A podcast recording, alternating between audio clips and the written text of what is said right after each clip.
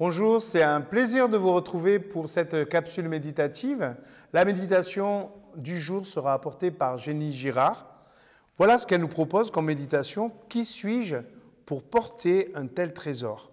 Dans 2 Corinthiens, au chapitre 4, versets 7 à 9 et 17 à 18. Nous portons ce trésor spirituel en nous comme en des vases d'argile, pour qu'il soit clair que cette puissance extraordinaire vient de Dieu et non de nous. Nous sommes accablés de toutes sortes de souffrances, mais non écrasés, inquiets, mais non désespérés, persécutés, mais pas abandonnés, jetés à terre, mais pas anéantis. Verset 17. La détresse que nous éprouvons en ce moment est légère en comparaison de la gloire abondante et éternelle, tellement plus importante, qu'elle nous prépare, car nous portons notre intention non pas sur ce qui est visible, mais sur ce qui est invisible. Ce qui est visible est provisoire, mais ce qui est invisible dure toujours. Thomas disait, si je ne le vois pas de mes propres yeux, je ne croirai pas que Jésus est vivant. Ah Thomas, on te comprend bien. Pas facile pour nous aujourd'hui, dans cette ambiance si cartésienne, de mettre notre foi en l'invisible, en l'impensable. Le témoignage compte.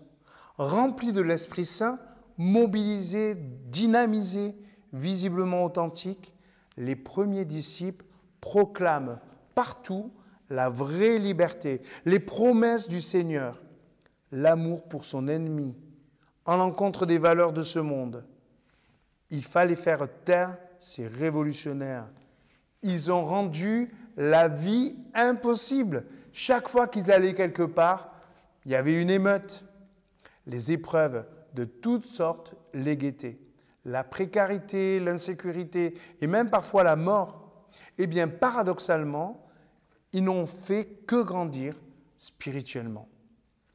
Paul accepte que sa faiblesse spirituelle, humaine, serve de preuve que Jésus est vivant. En reconnaissant que nous sommes comme des vases d'argile, nous devenons sages.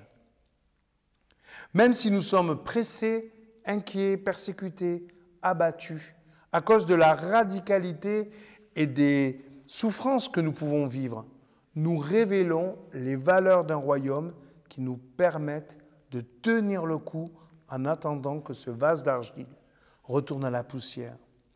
La vie du Christ est en nous et ce trésor est inestimable.